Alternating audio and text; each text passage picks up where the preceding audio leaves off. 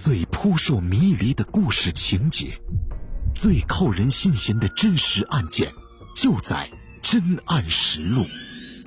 本节目由南方法制报与青田 FM 联合制作播出。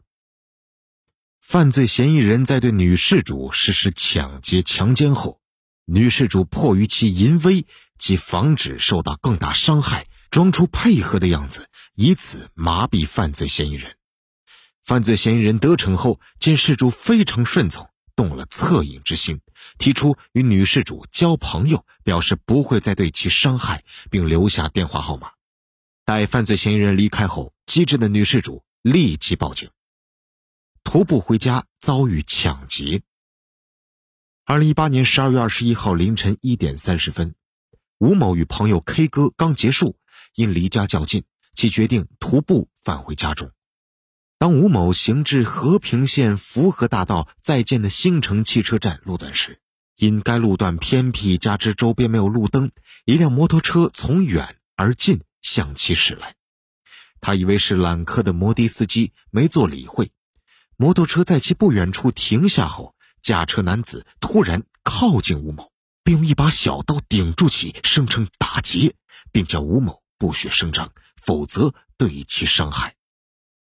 猝不及防的吴某吓懵了，该男子将吴某随身携带的挎包翻遍，将包内的两百余元抢劫走之后呢，随即驾车逃离现场。吴某缓过神后，立即打电话报警。回到出租屋，被劫色。当日凌晨两点多，在和平县城某酒吧从事酒水服务的王某，在客人散场后，到酒吧附近的网吧上网。四点钟左右，王某驾驶摩托车返回县城城背村某小区某出租屋，踏入家中客厅换鞋时，突然传来敲门声。接着是一名男子的声音，称王某刚停放的摩托车上有东西遗失。王某信以为真，赶忙将门打开，欲到楼下查看。一陌生男子即持刀冲入其房内，威逼王某将钱交出。在确认王某没钱，且室内只有其一人时，男子顿起淫心，强行与王某发生性关系。该男子直到早晨七点多。才离开受害人出租屋，并将电话号码留给受害人，称欲与受害人交朋友，并保证以后不会再伤害他，要经常保持联系。王某确认犯罪嫌疑人离开后，当即到和平县公安局城镇派出所报案，两案直指同一人所为。接到两名受害女性的报案后。和平警方分成若干小组，做好现场勘查及调查走访等工作。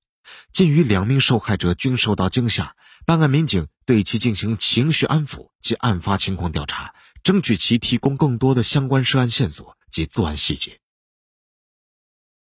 最近几年，和平警方重拳打击，全县街面的抢劫及抢夺案件几乎没接报过。这晚。却一反常态，不仅接连发生两起案件，而且作案手段也极其恶劣。办案民警结合各方面情况得出，结合受害人提供的犯罪嫌疑人的年龄、体貌等线索分析，两宗案件定系同一人所为。从实施作案手法上来看，两案犯罪随机性大，两案发案时间相差不远，估计犯罪嫌疑人不会远逃，很可能仍在县城活动。犯罪嫌疑人尝到甜头后，接下来可能还会继续实施作案。以酒壮胆，瞄准单独夜行女子。鉴于受害人王某仍留存犯罪嫌疑人手机号，民警决定以此为侦查突破口，引蛇出洞，由受害人与嫌疑人接头，然后实施抓捕。二十一号上午九点多，王某用手机拨打犯罪嫌疑人电话。称愿意继续做其女朋友，并称有事情与其商量。犯罪嫌疑人立即驾驶摩托车到指定地点与王某见面。潜伏在周围的民警迅速将其抓获，从其身上搜出实施作案的小刀，缴获鬼火摩托车及口罩、头罩。犯罪嫌疑人周某文，男，一九九八年十二月出生，和平县青州镇人，公认。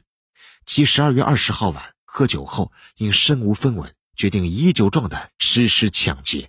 其手持裁纸刀，戴上口罩及头罩，驾驶摩托车到街上寻找作案目标。因其首次且单独作案，便把身材瘦小且单独出行的女子作为作案对象。数小时内实施一宗抢劫案及一宗抢劫强奸案。